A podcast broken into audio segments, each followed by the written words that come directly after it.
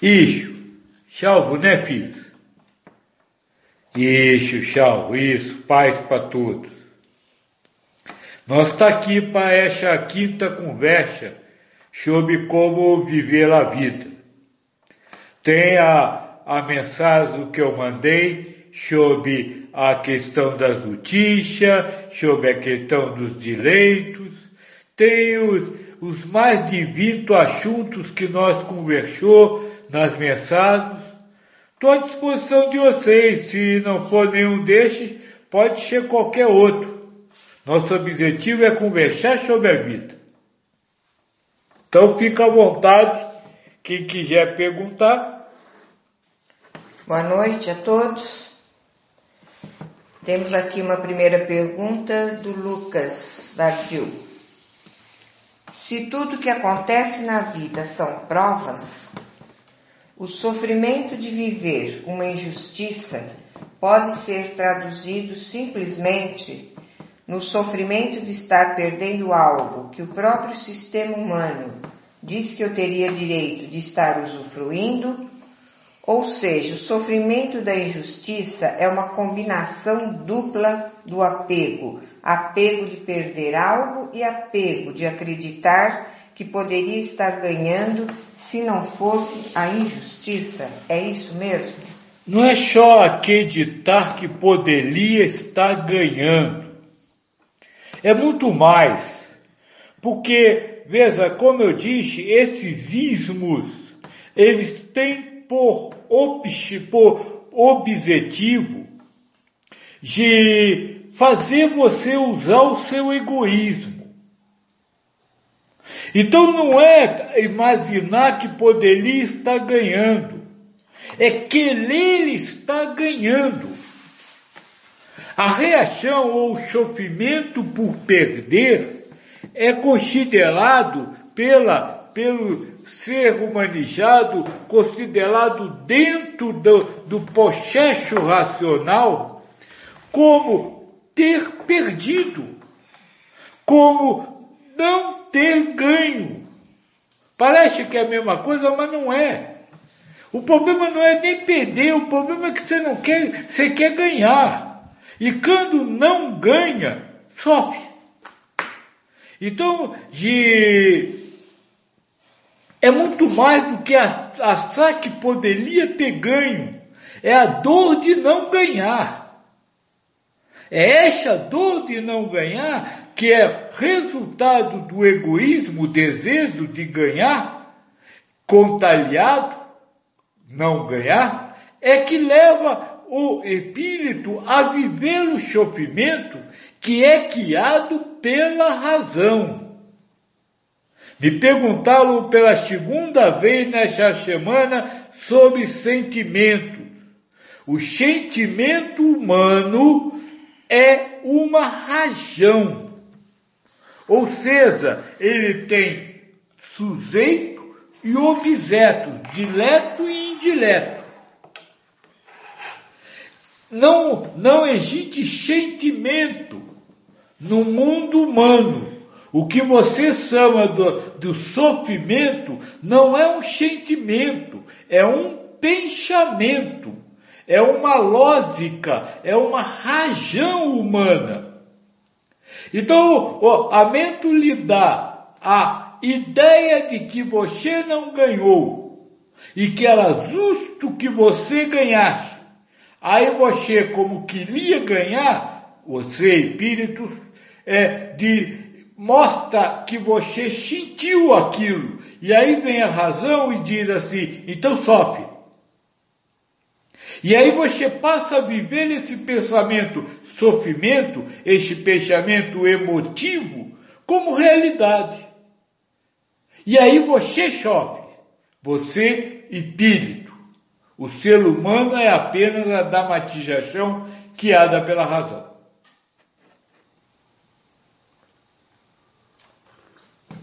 Guste Cosmo.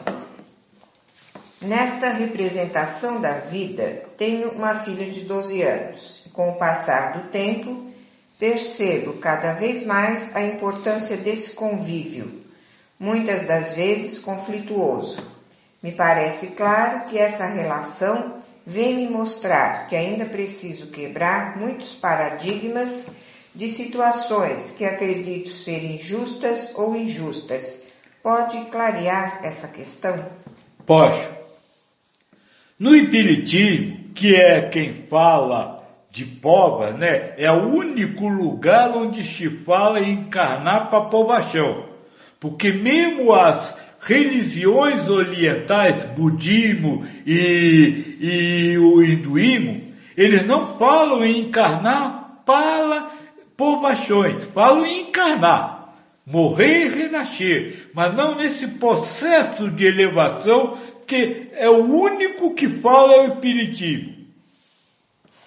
Nesse, o Espiritismo, dentro deste processo, diz que o maior campo de provas é a família. Por quê? Por causa da força, é, esse ainda é um instrumento da razão que nós ainda vai conversar, a força do apego familiar.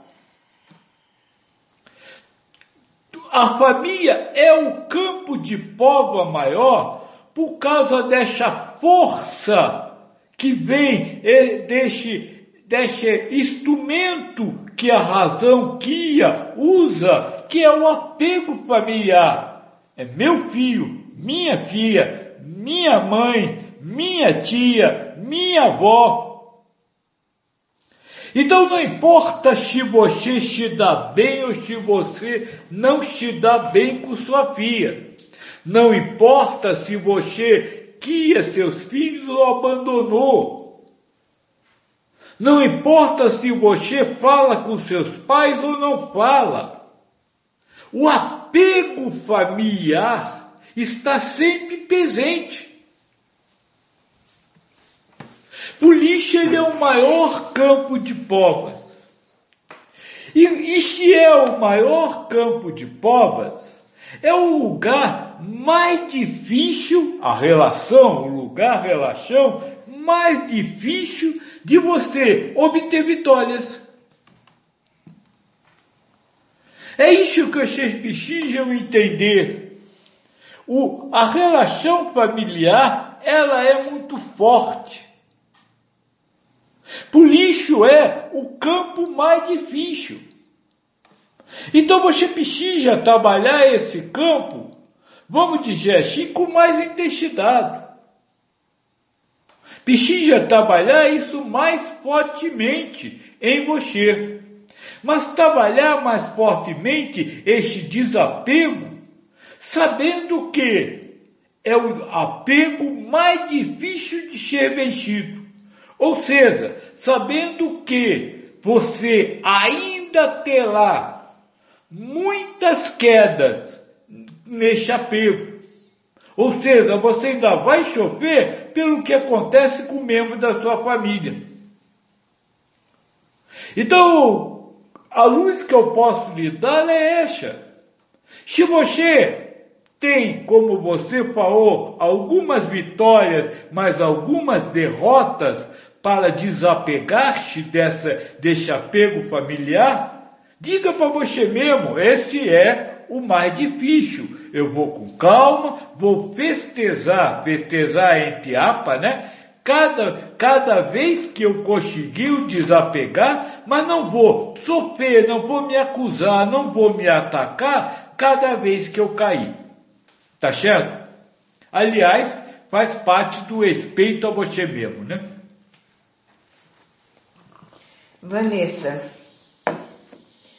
continuando o assunto da pergunta feita na semana passada sobre esse processo de espiritualização da matéria, buscando reconhecer a unidade, a completude, a essência verdadeira que nos religa uns aos outros como um todo comum, dando-nos sentido ao presente, à existência, dando-nos vida a vida como uma realidade real, sentida, vivida, mesmo sendo transitória, mas algo verdadeiro trazemos e levamos em nosso âmago redentor. a essência divina que nos habita universalmente aonde quer que estejamos. Que nessa presença, seja física ou somente espiritual, faz sim influência e importância perante aqueles que estão em contato de alguma forma conosco, em todas as realidades, mesmo ilusórias. Algo verdadeiro gera, anima, fundamenta as realidades, nos conduz, nos orienta. Quando o Senhor diz que nada disso existe, que existe só para mim, que nada e ninguém gera nada, aonde fica a semeadura verdadeira do Cristo, aonde fica o nosso burilar interior? Perfeito! Linda conversa cheia de coisas míticas. Veja, é isso que eu quero que vocês entendam. Esse é outro ponto que nós vai ter que conversar, porque é outro instrumento que a razão usa para prender vocês à matéria. Moça, eu quero contar para você uma história que a maioria aqui talvez a conheça, talvez até vocês a conheçam. Eu falei no estudo anterior dessa, mas eh, eu quero usar esse exemplo. De, tinha um moço que vinha sempre ver o Biazente. E ele estava sempre falando das coisas no sentido exato que você falou. E aí eu disse, você precisa se libertar de tudo deste mundo. E aí ele disse, mas Joaquim, como é que eu vou me libertar? Eu vou, eu vou fugir. Olha o canto do passarinho, olha o nascer do sol. Eles são sublimes, eles são lindos, eles têm uma essência. Eu disse, é por isso que você está encarnando há sete mil anos. Porque você está procurando no show uma essência espiritual. E o show não tem essência espiritual. Aliás, nem tem sol. O show é uma criação da, da razão humana. Não existe. É um mundo de percepção. Sabe, é, isso tudo que você falou é muito bonito, mas não lhe faz ganhar o jogo. É outra coisa que eu já falei. Eu já tinha dito lá no Rio do Janeiro que vocês parecem é, é, jogador de futebol. Que entra em campo, diba 10, fala direito, filha Dribla 10. Dribla 10, faz embaçadinha, dá chapéu, faz isso, faz aquilo, mas não faz gol. Sabe, falar de coisas míticas, como você falou, é muito bonito. É um, um palafagiado muito bonito. Mas eu garanto que você ainda passa por contrariedades. E a vitória, a única vitória que pode ser conseguida é você não viver contrariado. Sabe, sabe o que é não ter contrariedade? É estar ligado a Deus. Sabe, não me importa o que alguém faça, não me importa o que eu faço. Eu estou com Deus, por que, que eu vou esquentar minha cabeça? Por que, que eu vou sofrer? Isso é fazer gol. Isso é jogar e ganhar o jogo. Fazer a torcida vibrar. Agora, fazer jogada bonita não adianta nada, porque você perde a bola e toma um gol. Então, moça, todo o nosso trabalho é no objetivo de, de levar você à porta do gol. Se nós joga na retanca, não tem problema nenhum, porque eu, se eu ganhar de 2 a 0 ou 1 a 0, eu ganhei.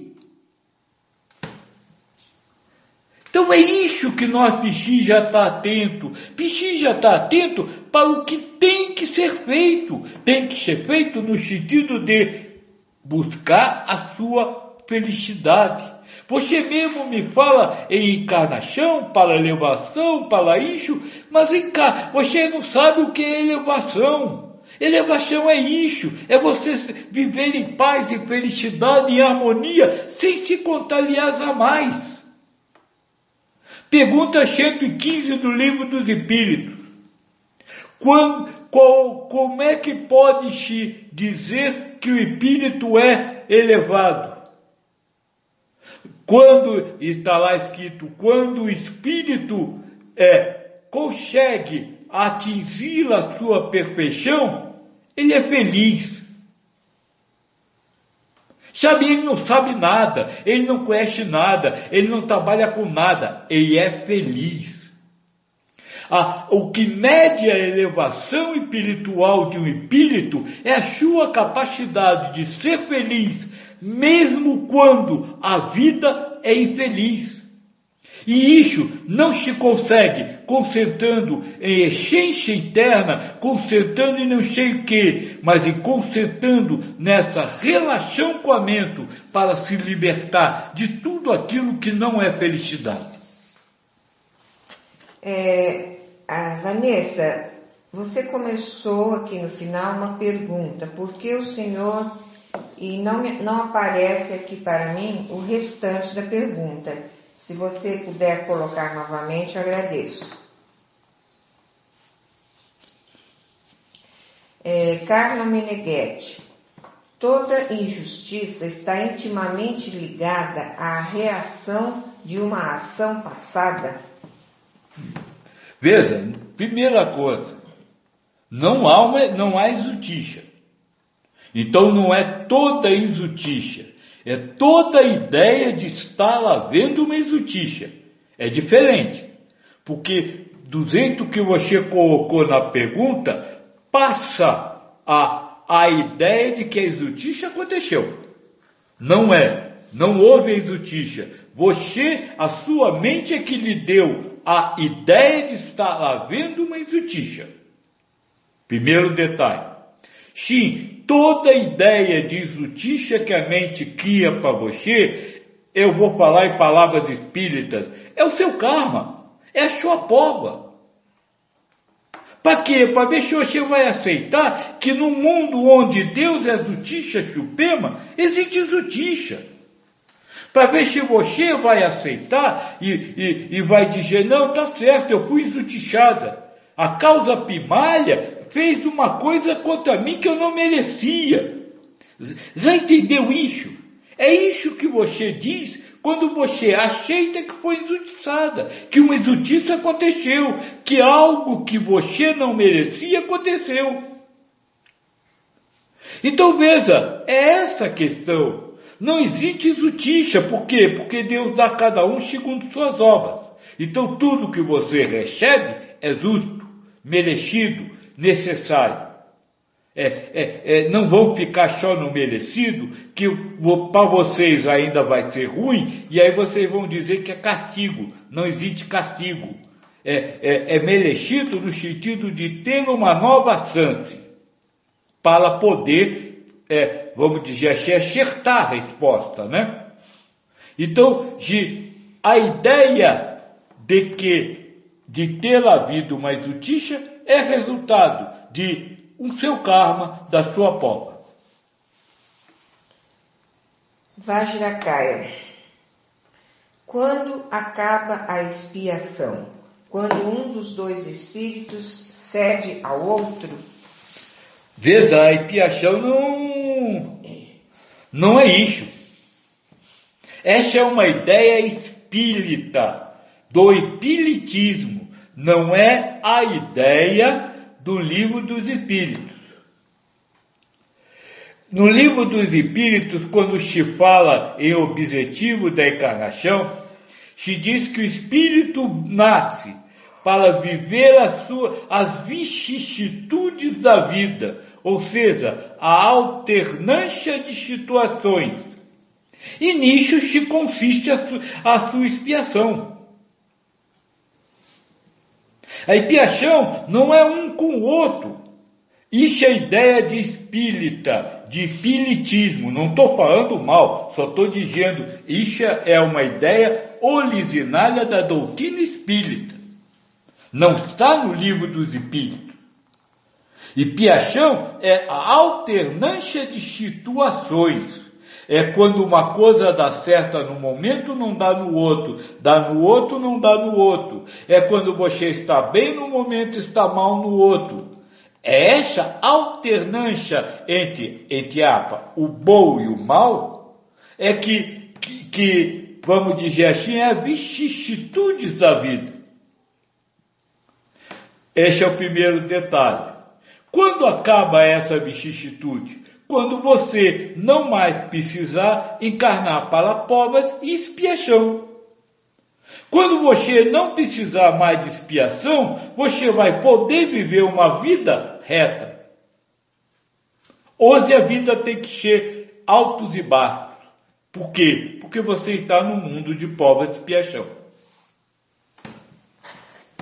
Flávio, muitos dos falsos direitos e deveres que a mente cria já estavam no espírito antes da encarnação e vêm à tona para que o espírito tenha a oportunidade de se libertar deles.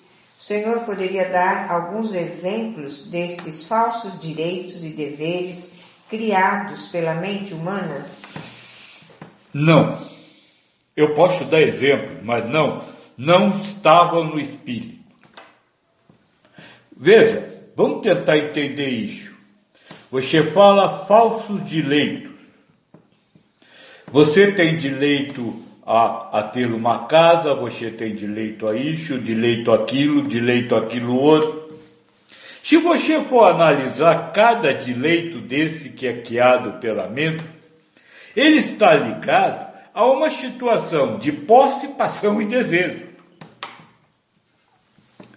Cada direito deste criado representa uma posse.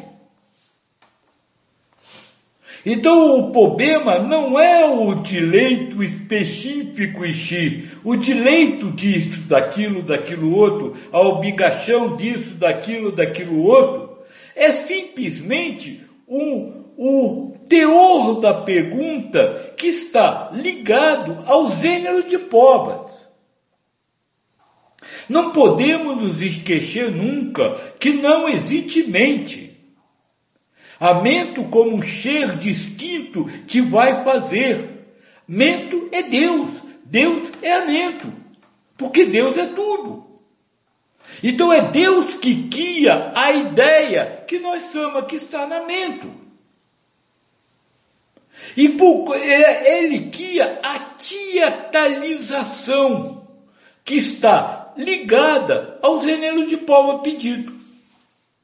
Então veja, todo o processo racional, todos os direitos e deveres, toda a justiça que está na razão foi criado por Deus e está diretamente ligado à questão da, do gênero de povas pedido. Por isso é que eu disse, tudo isso representa algo que você está recebendo como resultado do que já plantou. Em outras encarnações, plantou não conseguindo de desapegar em outras encarnações e plantou pedindo para nessa encarnação fazer o desapego, para desapaixonar-se, para não possuir. Você pediu isso.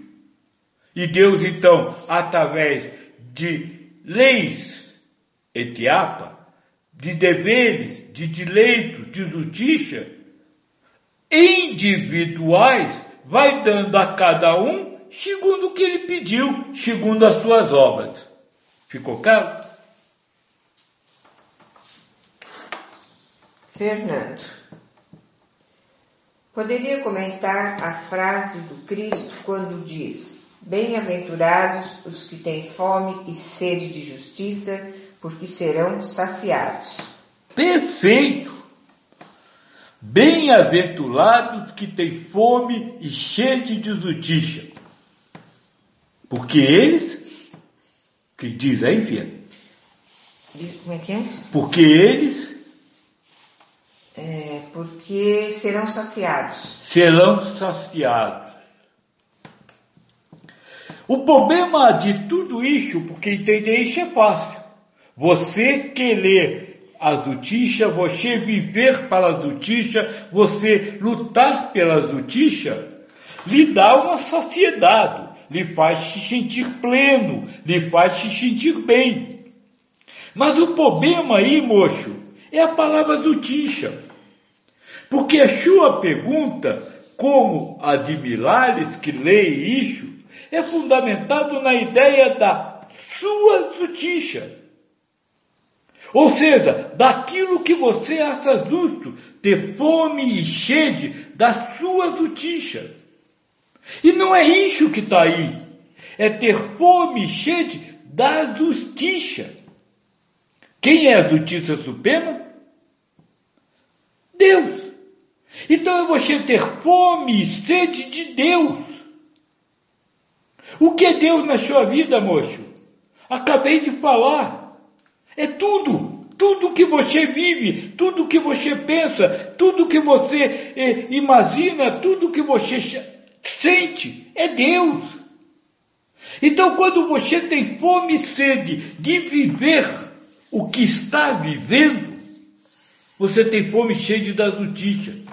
E na hora que você tem fome e sede de viver o que você está vivendo, você não precisa de mais nada para sentir-se pleno.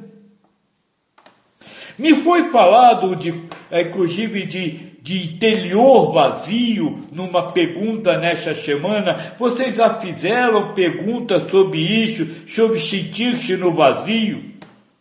Mas aquele que vive no vazio é aquele que não vive com Deus. Vive com a mulher, vive com o filho, vive com a casa, vive com o emprego, vive com o trabalho, vive com Joaquim, vive com isso, com aquilo. Não! Você tem que viver com Deus. E viver com Deus é viver tudo que acontece sem estar vivendo elementos do que está acontecendo seja a narrativa, a ideia do que está acontecendo, seja a qualidade do que está acontecendo, seja os elementos ditos como instrumentos daquele momento. É, é isso que o Cristo diz. Olha, tem pior ainda, depois ele ainda fala assim, bem-aventurado será você quando for perseguido e caluniado em meu nome.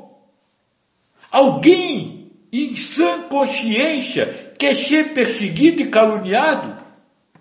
Claro que não! Todos querem a fama, o reconhecimento. Ou seja, ninguém quer ser bem-aventurado.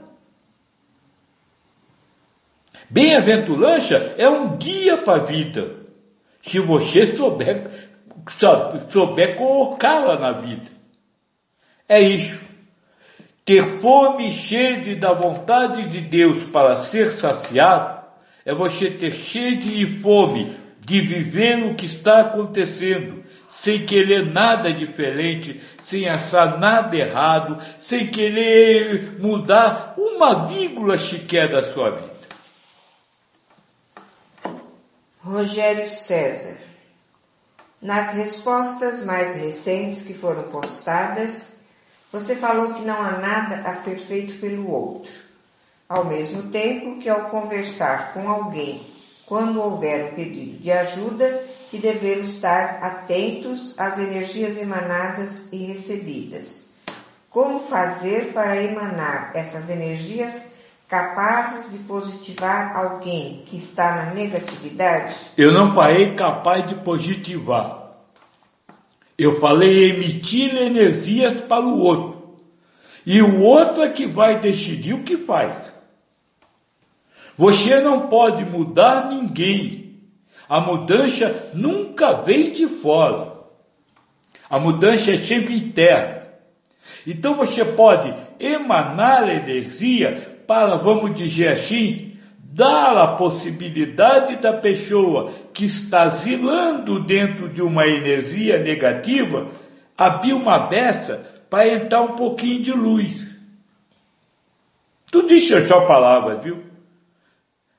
É isso que você pode fazer. Agora, também falei para a pessoa, desculpa, fazer isso para se proteger. Porque quando você não emite a energia positiva, você se ensarca com a energia negativa. Por isso a pessoa me disse que estava saindo mal dessas conversas. Então foi isso que eu falei. Agora, com relação a não ajudar o outro, eu deixo eu deixar muito bem claro. Você não pode ajudar ninguém. Ponto. Você ajuda todo mundo. Ponto. Você não pode ajudar ninguém no sentido do que você quer ajudar alguém. Não sei se você já viu a historinha da velhinha que não queria atravessar a rua. Aí o escoteiro ajudou ela a atravessar a rua. Só para ganhar a medalha dele. Mas ela não queria. Quando você fala em ajudar alguém, o ser humanizado, guiado pela razão, vai sempre querer ajudar o outro dentro daquilo que ele quer ajudar levando aquele para o lugar que ele quer levar. É diferente. Isso não é ajuda. Por isso eu digo, você não pode ajudar ninguém. Quê? Porque você jamais vai se sair de você mesmo para poder atender o que o outro precisa e o que o outro quer. Primeiro detalhe. Segundo detalhe, você ajuda todo mundo. Segundo o livro do Espírito, há ainda mais uma razão para encarnar na Terra. O Espírito aqui se, se une a uma marcha carnal, de acordo com o mundo onde ele vai viver, e ali, sob as ordens de Deus, faz parte da obra zelal. Então veja, tudo que você fala para alguém, não é o que você fala para alguém, é a obra zelal. É, é sob as ordens de Deus, não é você falando, é Deus falando. Vamos lá, através de você, não é através de você, mas faz de conta que é através de você. Então você ajuda todo mundo, mas ajuda todo mundo no sentido de cada um ter sua prova, e não no sentido que você quer ajudar. É por isso que eu disse, ninguém pode ajudar ninguém, e todo mundo ajuda todo mundo. Por quê? Porque todos participam da obra zeral, todos vivem essa interdependência e, ao, e na frente do outro faz o que, o que, de faz não, serve para ser feito o que o outro precisa. Mas isso vocês não veem como ajuda. Sabe, você passar por uma pessoa passando fome na rua e não dá dinheiro ou não dá comida, é Deus. Sabe? Por quê? Porque aquela é, aquela é a prova de quem está ali sem comida e é a sua. Porque tem muita gente que passa, não dá comida, vira as costas e começa a se acusar por não ter feito. Cadê o respeito a si? Cadê o amor? Então é isso que vocês precisam entender. Todos ajudam porque todos são parte da obra zelal. Mas a ajuda não é aquilo que você quer. Por isso eu digo que você não pode ajudar ninguém. Apesar de ajudar a todos.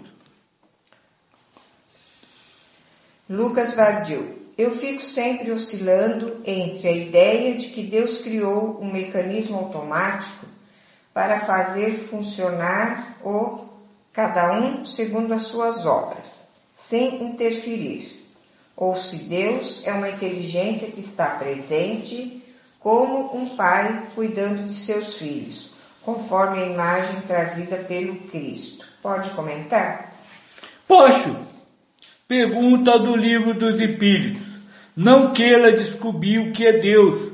Por quê? Porque você vai entrar num labirinto do qual nunca você vai conseguir sair. Porque atrás de cada resposta que você encontrar, você terá outras perguntas a fazer. E como diz lá também, mesmo que você conseguisse a resposta, de que que isso ia valer para você? É a história do marcar o gol. E saber o que é Deus, quem é Deus, como é Deus, o como ele age, não vai lhe fazer fazer gol. Só pegar a bola e chutar no gol é que vai fazer. Isso aí é fazer embaçadinha no meio do campo e depois atrasar a bola para o goleiro. Internacional, sai, da, sai disso, esquece isso, sei lá quem é Deus, não me interessa quem é Deus, me interessa sim eu me libertar da minha contabilidade, eu me livrar do meu sofrimento. Vajracaya, o que é estar com Deus de verdade sem saber quem é Deus, somente tendo a ideia humana de Deus? Não, como é estar com Deus sem saber o que é Deus? É estando com Deus visível. Eu te, durante o estudo do, do livro como é o nome, do Senhor da Yoga, o Bhagavad Gita, nós falou dos três deuses. Existe um Deus, cheio. Não interessa para você, você não sabe, faz a mínima ideia o que seja. Agora, existe um Deus projetado. Sabe, o, o, o Deus projetado. Quem é o Deus projetado? O seu dabu-dabu-dabu, a sua cadeira, a sua cama, o seu são, a sua parede, a outra pessoa, a televisão, tudo que existe neste mundo é uma projeção de Deus. É o Deus projetado de culpa. E a terceira coisa é a projeção de Deus. O que é a projeção de Deus? É o funcionamento do www. O www é Deus projetado. O funcionamento do www é a projeção de Deus. Então, como viver com Deus sem conhecer Deus? Vivendo com todas essas coisas com as projeções de Deus e os deuses projetados. Mas viver com Deus não é viver com Deus cobrando isso ou cobrando aquilo, possuindo isso ou possuindo aquilo.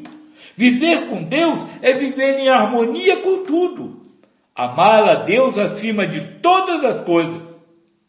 Então aí está sua como viver com Deus sem saber o que é Deus, convivendo com tudo que existe neste mundo e com tudo que acontece neste mundo em harmonia. Na hora que você faz isso, você está com Deus e não faz a mínima ideia quem seja Deus. Dan Miage Após assistir a uma aula sobre Santo Agostinho e sobre o tempo no www, cheguei à conclusão de que tudo que nos trouxer uma percepção de tempo é uma ilusão e também um entrave, o qual causará sofrimento. Concluí que a razão é uma coisa que trabalha com tempo e, portanto, ela é totalmente inconfiável, já que ela não mostrará o atemporal, o verdadeiro, Poderia comentar? Espero que eu tenha conseguido me expressar. Não precisa, não precisa você se saber se expressar. Este, este texto de Santo Agostinho está no livro Confissões. Nós já estudou ele. É, sabe, quando eu falar a letra E, o T é passado, o M é futuro, não é isso? Do tempo. Nem a palavra presente eu consigo falar, porque quando eu falar P, o, o, quando eu falar Z, o pre é passado, o T é futuro. Nós estudou isso. E ali nós mostrou bem claramente a questão que nós já falou. O presente é tão rápido que você não faz a mínima ideia do que é o presente. Então, de qualquer coisa, qualquer ideia, qualquer raciocínio que ligue você a questões de presente, passado ou futuro, esqueça. Sabe, é só esse conto da carrocinha. Porque não existe presente, nem passado, nem futuro. Porque só existe o presente. O passado passou, o futuro não chegou. Olha que barato, só existe o presente. E só que tem o seguinte, quando eu falo presente, já passaram diversos presentes. Não há razão, não tem percepção, você falou bem, de tempo, do verdadeiro tempo. Cada, cada razão tem uma percepção sua, própria, de tempo. E aí com isso você me dá a oportunidade de acabar com mais algumas, alguns, como se fala, alguns elementos que a razão usa. Rápido, lento. Não existe rápido, não existe lento, porque não existe tempo. Anos, quantos anos você tem? Não, você não tem nenhum ano. Você não tem dia, não tem, não tem mês, não tem minuto. Você tem presentes. E, e os presentes são muito mais do que você sequer sonha ou imagina. A, a, a, a Fia, quando leu este livro, ficou meio maluca a Confidência do Santo Gutinho. É, não terminei. Gostaria de terminar, mas ainda não deu. Ele diz que o universo é tão grande que se você botar o universo dentro de uma caixinha de fósforo, sobe o universo pelo lado de fora. Aonde vai estar a caixinha de fósforo se o universo está tá do lado de fora? Entendeu isso? É, é elementos que vocês não fazem a mínima ideia. Então não aceitem nada que decorre de tempo. Ah, faz dez anos que eu não vejo aquela pessoa. Tem certeza? Que, que, que são dez anos? É, não se deixe levar por lixo.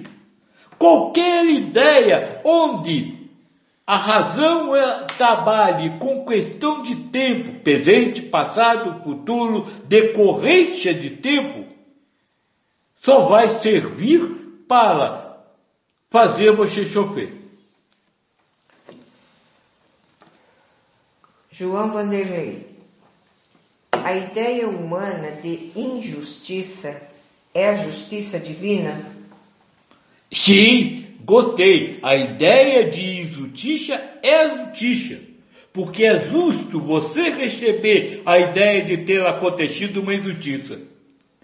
Sim, porque tudo que você recebe é justo. Então, você receber a ideia de que houve uma injustiça é justo.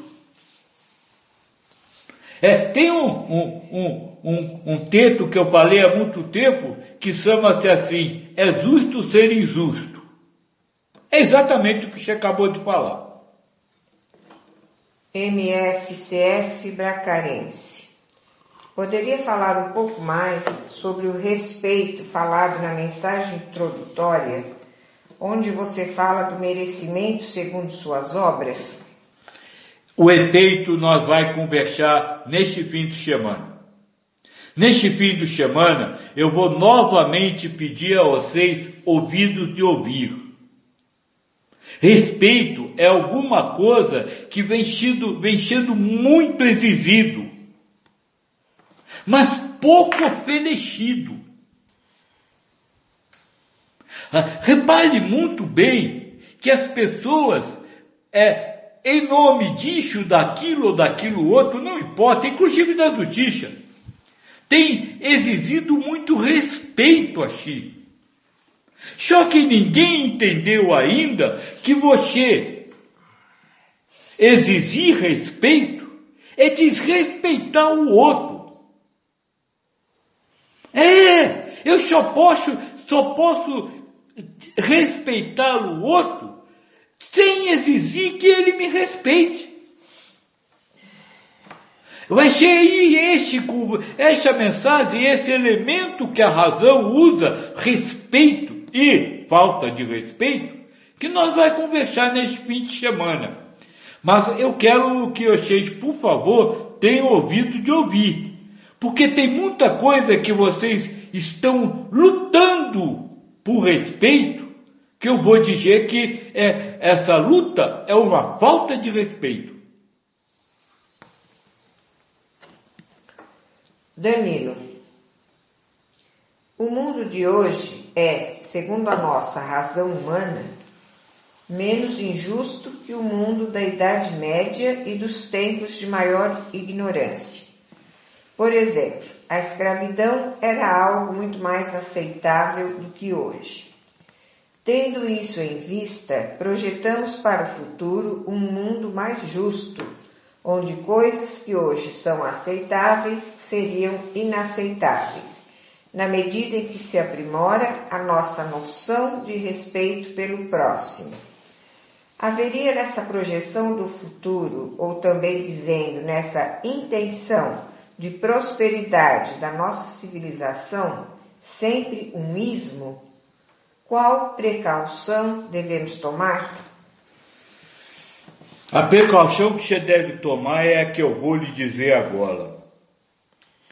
Moço, imagine, imagine que você está com uma pessoa, eu não vou nem falar de família, porque vai ficar muito, como se fala, vai ficar muito pesado. Mas vou falar que você está com uma outra pessoa, amiga, conhecida. Vem um ladrão para roubar vocês. O ladrão atira e mata essa pessoa. Sem razão. Você não ia querer que pendesse esse ladrão que matou o seu amigo? Você não ia querer uma penalidade para este que matou o seu amigo? Não seria justo ele pagar pelo que fez?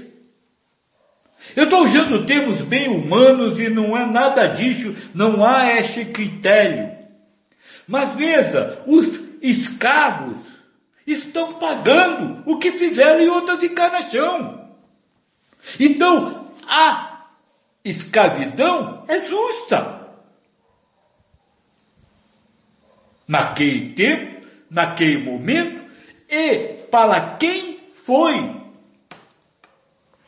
por quê? Porque não existe injustiça. Ou seja, nenhum que foi escravizado não, rece não recebeu a escravidão como fruto das suas obras anteriores. Veja, eu não estou defendendo escravidão. Eu estou explicando para você o que é escravidão. É karma. Se você aceita a escravidão como errada, a escravidão como injusta, você vai viver a acusação ao senhor de escravo. Vai viver a acusação aos ricos. Como você falou, o mundo antigamente era mais injusto, porque uns tinham mais e outros não tinham nada. Não, isso é o resultado de obras anteriores. E o mundo hoje não é mais justo. O mundo hoje tem outros karmas. Porque, moço, quem mora lá no alto do morro pode não ser escravo, mas vive pior do que vivia um escravo naquela época. Isso, não, isso é justo? É essas ideias que são lançadas pela mente que nós precisamos combater. Não é para que há exutixa, não é para que há escravidão de novo, não é para passar a mãozinha na cabeça de ninguém, não, é para entender a vida. Entender a vida como instrumento da elevação do espírito e não como atos humanos. Não existem atos humanos. O que existe é uma teatralização criada por Deus, dando a cada um segundo as suas obras. Então aquele que mora em cima do morro, que morre todo dia de fomo, de fio, aqueles que nascem na África e viram esqueletos humanos, não tem justiça. A cada um segundo suas obras. Agora, se eu puder ir lá e ajudar, eu vou lá e ajudo. Se eu fizer isso. Agora, também se eu não fizer, não vou criticar quem faz. Veja, tem tanta coisa envolvida em tudo isso. O problema é que vocês só pensam dentro da caixinha. Ou seja, só pensam dentro do que a razão cria para vocês. A razão criou agora a, a injustiça conta que foi que houve escravidão, que fizeram isso na guerra, que, mas tudo isso, moço, continua existindo hoje mas a sua razão não mostra. E aí você vive apenas o que a razão queria. Na hora que você entender que tudo tem um motivo para existir dentro da ideia de que Deus dá a cada um a, segundo as suas obras, você vai conseguir transitar neste mundo sem exutiça ou exutixa, sem certo nem errado, sem deveres ou obrigações. É isso. É preciso você entender que nada aconteceu por acaso, nada acontece porque uma pessoa faz, nada acontece por causa disso ou daquilo. Tudo que existe, tudo que acontece é Deus dando a cada um segundo as suas obras. É Deus zelando a partir do pedido do zênero de povas. Zelando uma dramatização que serve como provação para aquele espírito. PG Silva. Mesmo a, a justiça divina estando expressa na lei de causa e efeito, nós nos abalamos com acontecimentos. Mesmo sem guardar mágoa, a dor existe. E muitas vezes, no automático, nós falamos o que não queríamos. Daí o ato aconteceu e logo após vem o lamento. Exatamente. Agora, tudo isso é o que? É vida. Tudo isso é o que? É dramatização. É só isso. Lembra do Kisna? O verdadeiro sábio não se lamenta nem pela vida nem pela morte. Não lamente. Fiz, fiz, está feito. Nem Santo Antônio tira mais. Acabou. Sabe, ficar se lamentando não adianta. Agora, como você falou, o que você faz no, no automático é guiado pela razão. Aí você, ah, em vez de você de errar de novo, errar e tiapa de novo, na hora que sair do automático diz, aconteceu, estava no automático e daí? É, Fotávio pergunta onde é a resposta no particular. Fotávio, você pode mandar novamente aquela sua questão para o e-mail aqui do Espiritualismo. É espiritualismogmail.com. Ok? Isso. E, e aí então, é, Firmino copia, Joaquim responde e Firmino manda para você. É, Vajracaia. Poderia comentar o caso do padre Lancelotti? Xingaram ele por dar comida aos que têm fome. Que Zuticha, né? Que coisa horrível. É, na verdade, esse caso, Joaquim, ele, é, se não me engano, ele foi na, onde tem os drogados, eu esqueci o nome lá da região, e, e, e leva comida para os do, drogados. Inclusive, a, a polícia não está permitindo que ele faça isso. Ele faz isso? Ele quem? Esse... Não, humanamente falando. Ah, humanamente falando. Então você quer que eu comente o fato humanamente ou espiritualmente? Humanamente eu não tenho o que, o que comentar, porque é isso que a Pia está falando. Ele quer levar comida, ninguém não deixa nem ele chegar lá. E aí, o que, que você quer que eu faça? É, agora eu lembrei, Cracolândia. Isso, o que, que você quer que eu faça? Nada, não posso fazer nada. O que você pode fazer? Nada, não pode fazer nada. Agora, se você quer que eu como fale peixe, ah, tá certo, você não pode fazer nada. Pode, pode chover, coitado do padre, coitado de quem está lá. E adiantou alguma coisa seu sofrimento? Vai levar comida para alguém? Alguém vai comer seu sofrimento? Não. Agora, espiritualmente falando, não existe padre, não existe comida, não existe com fogo, não existe ninguém que não desça. Tudo isso é só dá matização. Veja, a, a questão é o seguinte, o que acontece na sua vida é sua prova. Aquilo que acontece diretamente a você e aquilo que acontece através dos seus sentidos. Ou seja, que você tem notícia. Se isso virou notícia, se isso chegou a muitos, é porque é uma prova para muitos. Cada um vivendo a sua interpretação daquilo. Alguns estão vivendo isso como prova de pobre coitado, outros estão vivendo com prova de não estou nem aí, e outros estão vivendo com prova dizendo que o padre não peca.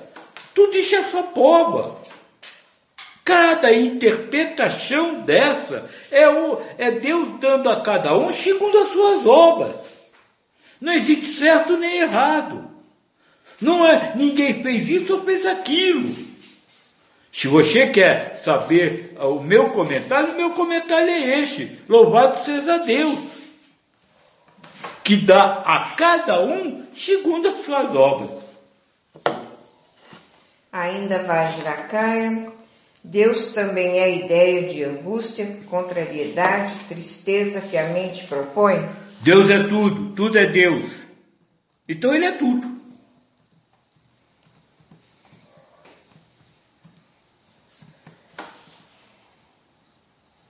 Lucas Vardio.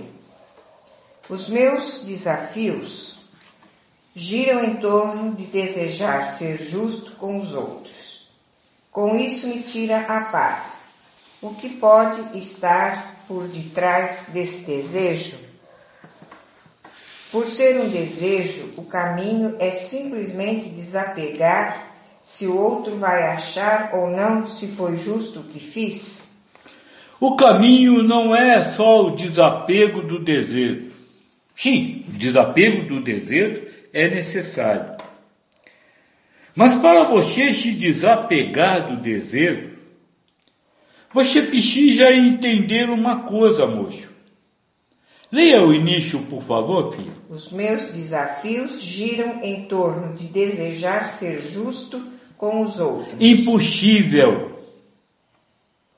É impossível alguém ser justo com os outros. Você sabe por quê? Porque Zutisha é uma série de ideias, é uma série de regras. É justo que quem tem fome receba comida, é justo que quem tem sede receba água, é justo que, ou seja, é uma série de regras, de leis, de verdades. E não existem dois seres humanos que tenham a mesma verdade. Então é impossível você ser justo com alguém, porque tudo que você faz é egoísta, está, é, é, é realizado, é pensado a partir de você mesmo. A partir do eu, e objetivando você ganhar. Veja, eu quero ser justo. Esse querer ser justo é buscar a vitória. É, é por isso que você precisa que o outro aceite que você foi justo. Porque essa justiça para você nada mais é do que usar o outro para você ter o prazer de ganhar. Ganhar o que? O reconhecimento de ser justo. Então, mais do que você trabalhar a libertação do desejo, é você entender por que, que a razão quer ser justa. Ela, ela está usando essa ideia que, como eu disse, é um dos elementos mais fortes para você, a ideia de que você tem que ser justo para você aceitar a busca de ganhar o reconhecimento de ter, de ter praticado a justiça. Então você precisa, e é o que eu venho dizendo, é viver o que acontecer. Então tanto faz o que você fez o que você não fez. Não busque ser justo. Veja tudo que você fez ou deixou de fazer como justiça. Há uma diferença muito grande entre justiça e ser justo. Veja bem isso. Então não entre nessa de querer ser justo. Tudo que você fizer, diga, é a justiça. Eu fiz o que o outro precisava. Claro, é, analisando você mesmo se você fez porque o outro precisava ou se você fez porque você achava que o outro precisava. Também diferente. Reneu Fernandes, obrigada por, por você ter colocado o, o e-mail porque eu não estou conseguindo teclar aqui. Não sei o que que acontece, não estou conseguindo teclar. Obrigada. Vajrakarya, uma ideia humana é que se não houver regras, tudo viraria um caos. Como ver o apego à vida? Como ver o apego à vida? Não tem nada a ver com a outra parte. Então nós responde as duas coisas. A primeira coisa, a, a ideia humana é que se não tiver lei, viraria um caos. Tem lei, e daí? O mundo que você vive não é caos? Não tem uma lei que diz que é proibido matar? Será que ninguém mata porque existe essa lei? Não tem uma lei que diz que é proibido roubar? Será que ninguém rouba porque tem essa lei? Não, moço. A lei só serve para que há o errado. E quando você cria o lado do certo e o lado do errado, e quando você sabe que existem diversos certos, diversos errados, aí você entende que a lei cria o caos. É, a lei cria o caos. Moxa, vocês estão vivendo isso no Brasil hoje. Uns querem uma coisa, outros querem outra. E todos citam a lei para defender aquilo que eles querem. Não reparou nisso, não? Todos citam direitos que eles têm e deveres dos outros para defender o seu ponto de vista. Isso não é caos? Ou a situação no seu país está cômoda, confortável, todo mundo tranquilo? Eu acho que não. Então, entenda isso. É a lei que guia o caos. Porque cada um interpreta, cada um que eu falo é cada razão, interpreta a lei do jeito que quer. A razão interpreta a, a, a lei de um jeito e a razão de outro interpreta de outro, justamente para ver as provas. Essa é a primeira resposta sua. A segunda hipótese é com relação a apego à vida é simples. Apego à vida porque você quer ter o prazer, porque você quer ter a vitória, porque você quer é, ter a fama, porque você quer ter o elogio. No mundo espiritual, ninguém é reconhecido por nada. Ninguém quer ganhar de ninguém, ninguém discute com ninguém. Ninguém diz que está certo e que o outro está errado. É por isso que você não quer morrer. Estamos aguardando mais alguma pergunta, ainda temos alguns minutos.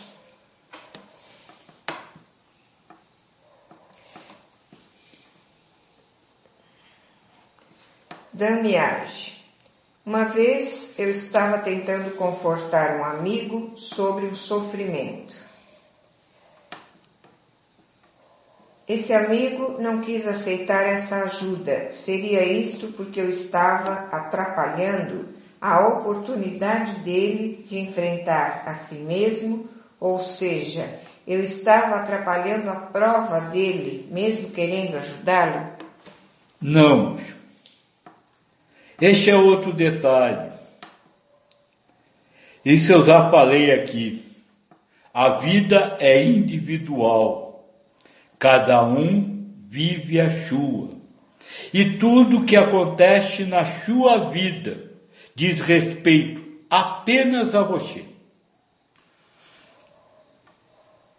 Você sabe por que o seu amigo não aceitou a sua ajuda? Porque essa era a sua prova. Ele não aceitou, não foi porque ele não quis, por causa disso ou aquilo, relativo a ele. Se você viveu isso, isso faz parte da sua vida. Essa etiapa, rejeição à ajuda. E você precisa trabalhar essa rejeição se ela lhe fez sentir-se mal. Deve ter feito, porque até agora você se lembra disso. Ficou marcado. Você precisa trabalhar dentro de você essa rejeição. Ele precisa trabalhar ele, a vida dele. Nada que ninguém faz, nada do que acontece externamente diz respeito a ninguém. A tudo que passa pela sua percepção, tudo que é tornado consciente pela razão diz respeito a você. É seu trabalho. Por isso é reforma íntima. Sua, não a do outro. É você com você. É você trabalhar com você. Deixa eu só falar uma coisa e eu vou tocar numa, numa palavra que eu não queria falar muito, mas vamos lá. A elevação espiritual ela é a coisa mais solitária que tem. É você com você. Ninguém, nada pode interferir de jeito algum. Seja fazendo alguma coisa por você, ou seja fazendo alguma coisa contra você. Tudo que acontece nessa vida é opcional. É opção sua. Aquilo que aconteceu, você fez uma opção lá atrás para acontecer aquilo. E agora, neste momento, você tem novamente a oportunidade de fazer uma opção. Sabe, vocês reclamam muito de não terem o livre-arbítrio. Mas o ser humano tem dois livre-arbítrios de culpa. O ser espiritual tem dois livre-arbítrios.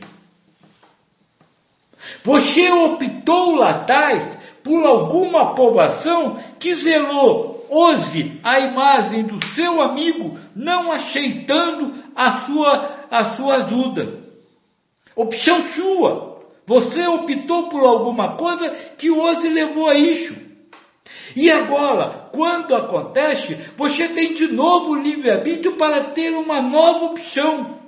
Você vai reclamar do seu amigo, você vai reclamar de você, você vai sofrer, você vai xingar, ou você vai se manter em paz e dizer, tá bom, ele não quer, não quer, o problema é dele. É isso. Vocês querem fazer, mas o fazer você não pode fazer. Sabe por que você não pode fazer nada? Eu acabei de dizer para o moço, porque qualquer coisa que você faça é movido pelas suas diretrizes.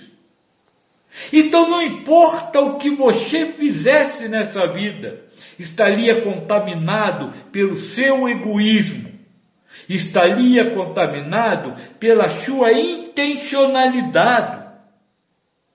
E com isso, você levaria a quem precisa o que ele não precisa.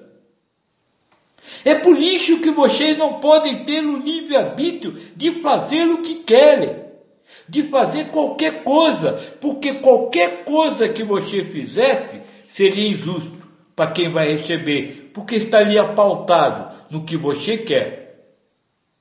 Então por isso você não tem esse livre-arbítrio.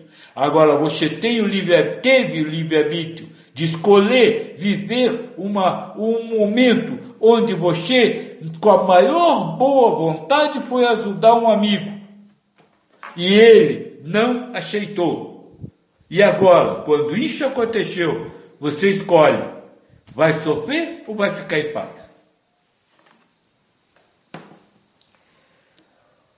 Lucas Vardil. Por que Kardec colocou justiça, amor e caridade juntos como uma mesma lei moral no livro dos Espíritos? Veja, volto a repetir. Caridade no livro dos Espíritos não é dar comida para os outros. Caridade no livro dos Espíritos é ser benevolente indulgente e perdoar. Justiça não é seguir aquilo que você acha justo, mas viver aquilo que acontece. Está lá. É justiça, caridade e. É... Justiça, amor e caridade. Amor, respeito, e veja, o grande problema são as palavras, né? Nós temos ideias pré-concebidas das palavras e não muda isso de jeito nenhum. E aí nós lê qualquer coisa e interpreta com as nossas palavras. Tudo nós que estou falando é a razão, né? Interpreta com as, com as suas próprias ideias. E aí você fica longe do que foi, vamos dizer assim, a ideia de quem escreveu. Deixa eu só falar uma coisa rapidinho. Eu acabei de falar do livre-arbítrio de fazer. E o, os espíritas lutam com a ideia de que existe o livre-arbítrio de fazer, que está no livro do Espírito, mas não está que está no livro do Espírito, e não é os Espíritos falando, mas Cadeco escrevendo, ele diz assim, nós imaginávamos que os Espíritos tinham que vir com uma fadinha de, de uma, é, como é que fala? Varinha. Varinha de condão fazer um milagre. Mas não é assim. Ele é que nos manda ir pela rua que nós precisamos ir. Ele é que manda nós fazer o que nós precisamos fazer. Está lá. É bem caro. João Vanderlei, as leis são instrumentos para criar o caos, para que tenhamos o campo das provas? Sim, para ver se você acha que a lei é suprema. Uma das coisas que nós, vamos dizer logo no início, de dentro do, do que nós sempre fez, né, de, de ir contra o que está pré-estabelecido, foi falar das leis de Deus. Você sabia que Deus não tem leis? É, Deus não tem leis. Se você imaginar que Deus tem leis, você não pode imaginar que Ele é justiça.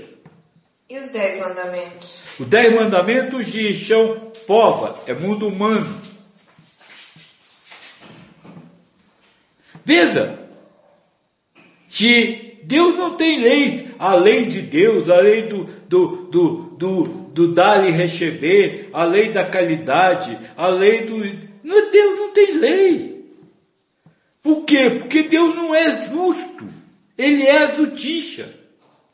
Ele é a lei. Ele não segue leis. Ele é a própria lei. Por ter a inteligência suprema, ele é capaz de analisar perfeitamente tudo. Então ele não precisa de lei. Ele sabe o que cada um, vamos dizer assim, merece receber. Então veja, a lei, ela é um instrumento, a lei humana, ela é um instrumento para zelar a discórdia. Parece estranho, né? Mas é isso mesmo. A lei não existe para dizer o certo. Por quê? Porque cada um tem o certo. Cada um tem uma interpretação da lei. Até os próprios juízes não aplicam a lei, eles fazem interpretações da lei. A lei existe para justamente provocar as inúmeras interpretações. Para quê? Para zelar o caos. Ou melhor, para zelar o que você chama de caos. Porque esse caos que você fala é a ordem. A, a ordem para um mundo de pobre de expiação, a ordem para o mundo de encarnações de espíritos é que haja discórdias. Porque só havendo discórdias, ele, o espírito o, tem oportunidade de se libertar daquilo que a mente queria. Se este mundo fosse todinho feito dentro de um padrão, todo mundo fechasse igual, ele não servia para a encarnação do espírito. Então o que você chama de caos é a ordem. O que você chama de ordem é o caos. Cíntia, qual a diferença entre a justiça divina e a misericórdia divina? Há diferença? No mundo humano existe. No mundo humano. Agora, para o espírito não. Tudo é justiça divina. Eliana, quando o Cristo diz que veio trazer a discórdia, ele está dizendo que a justiça divina se manifesta na discórdia Será essa a essência da discórdia? É exatamente o que eu acabei de falar. A discórdia é o elemento necessário. Por quê? Porque a povação, a pova do Espírito é amar a Deus sobre todas as coisas. Ou seja, é amar a Deus, estar em paz e harmonia acima do que ele pensa e do que o outro pensa. Agora, para ele poder exercer esse amor, precisa haver discórdia. Por isso Cristo disse, eu não vim trazer a paz, mas a discórdia. Eu vim jogar filho contra pai, filha contra mãe. Por quê? Porque se não houver essa discórdia, você não tem a possibilidade de exercer o seu, o seu livre-arbítrio de não tomar posição você não tem a oportunidade de usar o seu livre-arbítrio para respeitar a opinião dos outros. Eu não sei se vocês lembram, mas tem uma conversa no São Paulo, onde um moço que se dizia, ele falava isso durante a conversa, não, Joaquim, eu respeito muito você, não, Joaquim, e começou a discutir comigo política, claro, né? Porque política, mulher e clube de futebol, cada um tem sua posição. Aí, discutir comigo, ele chegou a levantar da cadeira e botar o dedo. E dizendo que me gostava de mim, que me respeitava. Não, não estou criticando ele. É isso que acontece. Quando você se deixa levar pela sua razão. Quando você começa a aceitar que aquilo que você pensa é o certo e o que o outro pensa é o errado, a discórdia, você se perde completamente nessa busca de estar em paz, de estar em harmonia, ou, se vocês quiserem, de elevação espiritual. É por isso, moça do, do Florianópolis, que não existe misericórdia. Misericórdia é uma ideia que, vamos dizer assim, humana, que Deus pode não dar a quem merece o que ele merece. Isso não existe. Deus não é, faz para um e não faz para outro. Compreendam isso.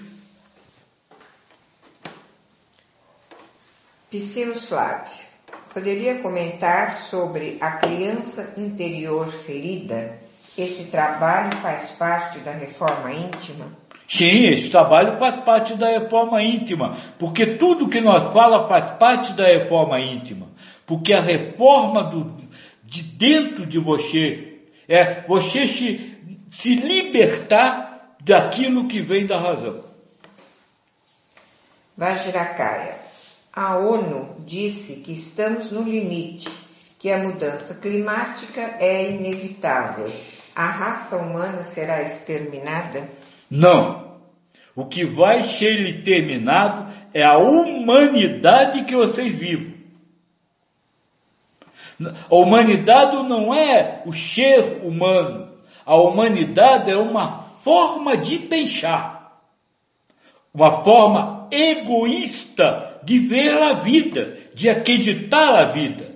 É isso que vai ser extinto. Esse egoísmo vai acabar ou melhor, este egoísmo que vem pela mente vai ser tocado por outra coisa que é o que vai ser, vamos dizer assim, povoado, vivido num novo mundo.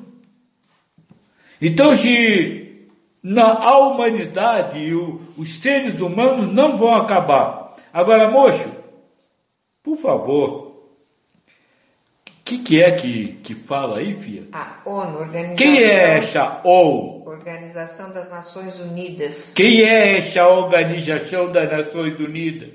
que mais? É, diz que estamos no limite. Que estamos no limite. Quem dá o limite? Limite de quê?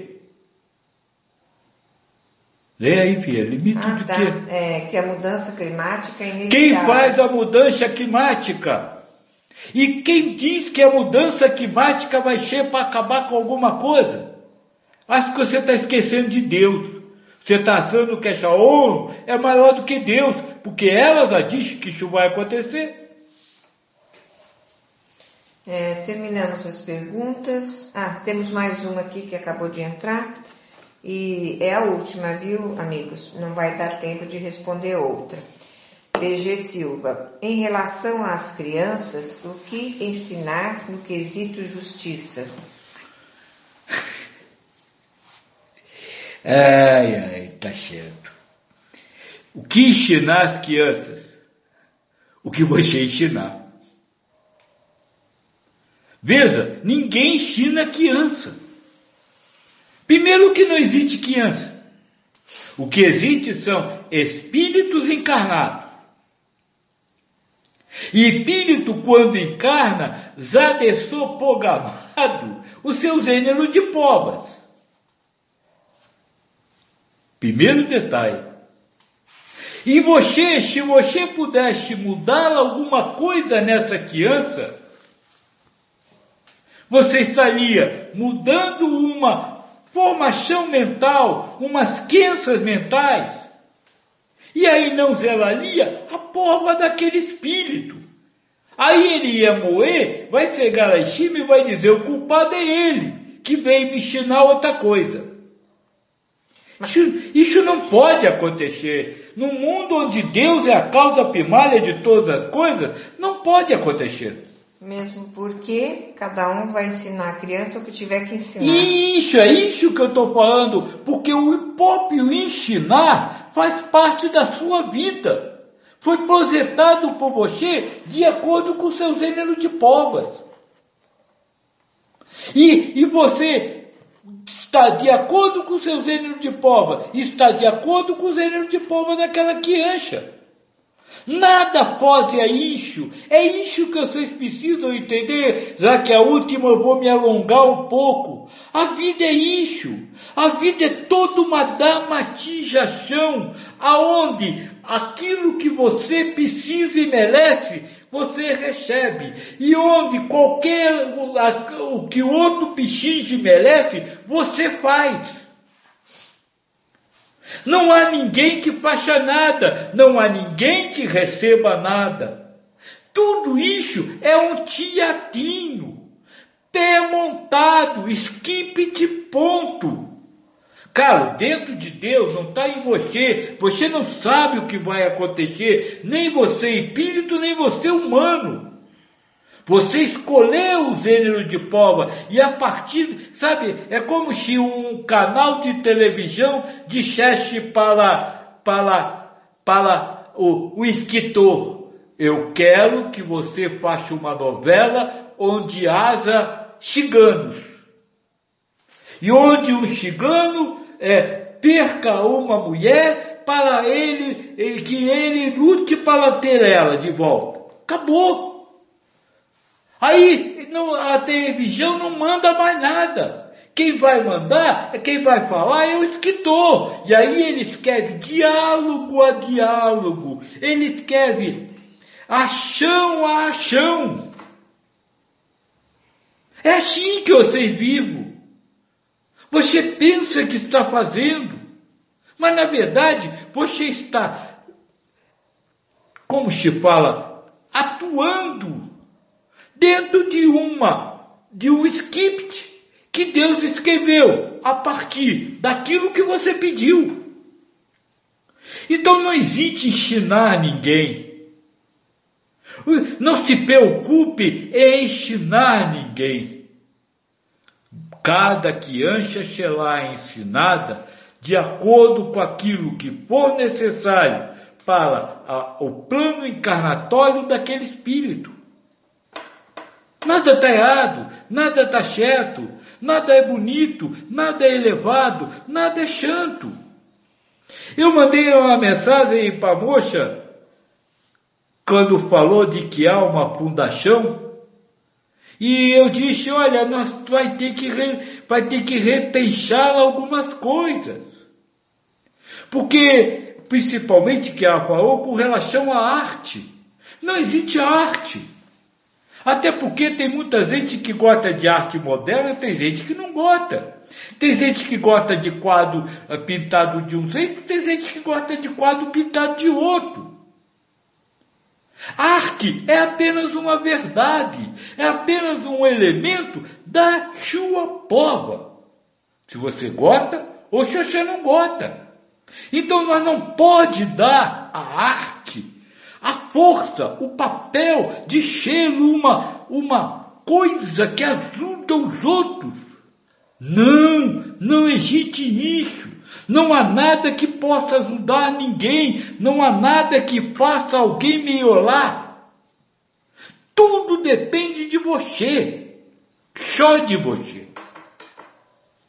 É a única coisa. Isso eu tenho uma conversa que este vai colocar no ar e, e, e vocês vão ver.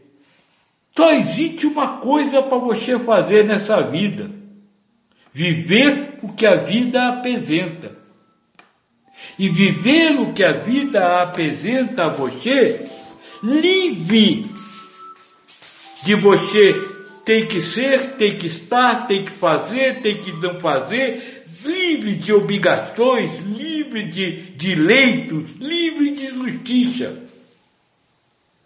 O tema forte foi este, justiça, direitos e deveres, mas acima de tudo, o, que mais nós conversou neste dia, e olha, foi um dia altamente produtivo, foi isso.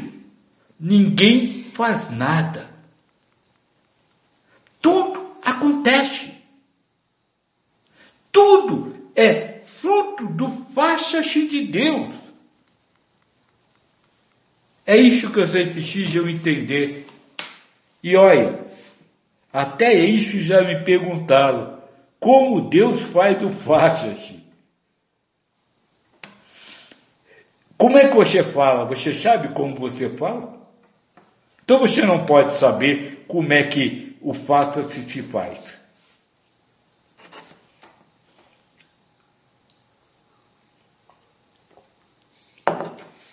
Que vocês fiquem na paz do Deus. E se quiserem mandar pergunta, fico à vontade. Nós vai gravar essa semana. Eu já adiantei aí o chunto, né?